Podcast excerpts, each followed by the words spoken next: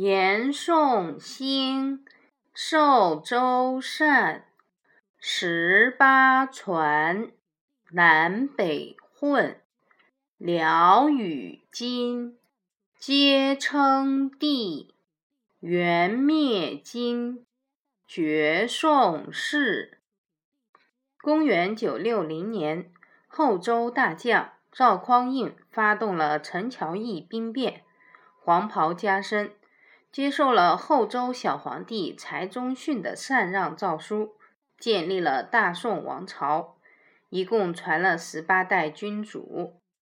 北朝的辽国和金国在宋朝建立前后都自立政权。后来蒙古大汗铁木真灭了金国，元世祖忽必烈又灭了南宋。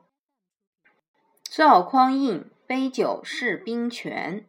赵匡胤建立宋朝后，他吸取了唐末藩镇割据的教训，决定把将军们手中的兵权收上来。有一天，宋太祖在宫里举行宴会，请石守信、王审琦等几位老将喝酒。宋太祖说：“我要不是有你们的帮助，也不会有现在这个地位。”但是你们哪里知道，做皇帝也有很多难处啊，还不如做个节度使来的自在。不瞒各位说，这一年来我就没有睡过一天安稳觉。石守信等人听了十分惊奇，忙问为什么。宋太祖说：“这还不明白？皇帝这个位子，哪个不眼红啊？”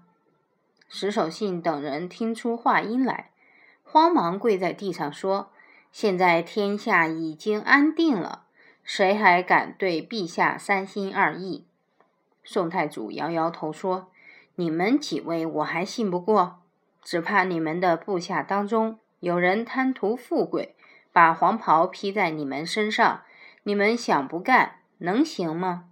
石守信等听到这里，感到大祸临头了。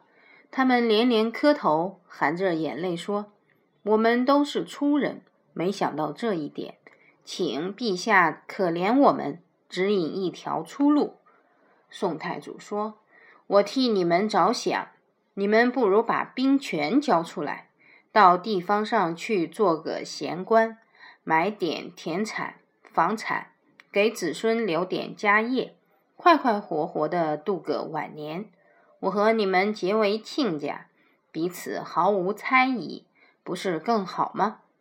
石守信、王审琦等人连声说：“陛下为我们想得太周到了。”酒席一散，大家各自回家。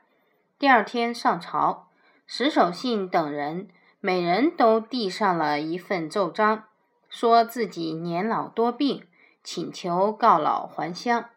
宋太祖马上照准，收回了他们的兵权，赏给他们一大笔财物，打发他们到各地去做节度使了。